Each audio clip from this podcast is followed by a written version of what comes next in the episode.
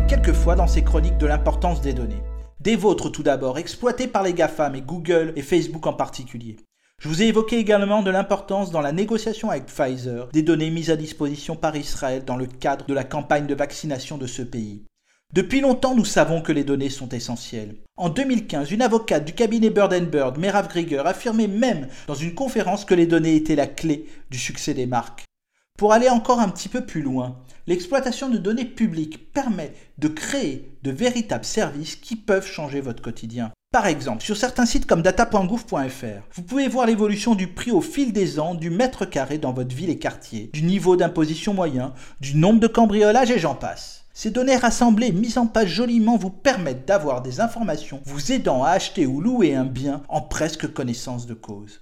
Ces derniers mois, les données exploitables autour du Covid-19 se sont multipliées et des initiatives très utiles au quotidien ont émergé. Depuis le printemps 2020, trois plateformes, Covid Tracker, Vaccin Tracker et Vitmadose, ont été développées par une seule et même personne, Guillaume Rosier. Dans sa biographie sur Twitter, il est écrit J'essaye de lutter contre l'épidémie avec des algorithmes. Mais alors que permettent ces applications au juste? Eh bien, Covid Tracker fut la première application à être développée. Elle permet d'avoir accès à de multiples chiffres sur la pandémie, des analyses et des éléments de contexte nous permettant de visualiser rapidement les évolutions du Covid-19 en France et dans certains pays. Vaccin Tracker, c'est très simple, c'est le nombre à l'instant T de Français qui ont été vaccinés avec toutes les données chiffrées qui nous permettent de voir si nous sommes ou pas sur la bonne voie de l'immunité collective.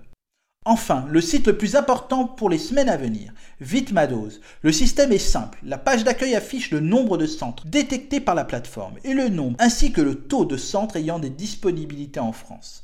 En quelques clics, un moteur de recherche affiche les rendez-vous disponibles dans un département, ce qui permet aux personnes éligibles de prendre rapidement rendez-vous via les sites Doctolib, Maya, Keldoc ou Ordoclick.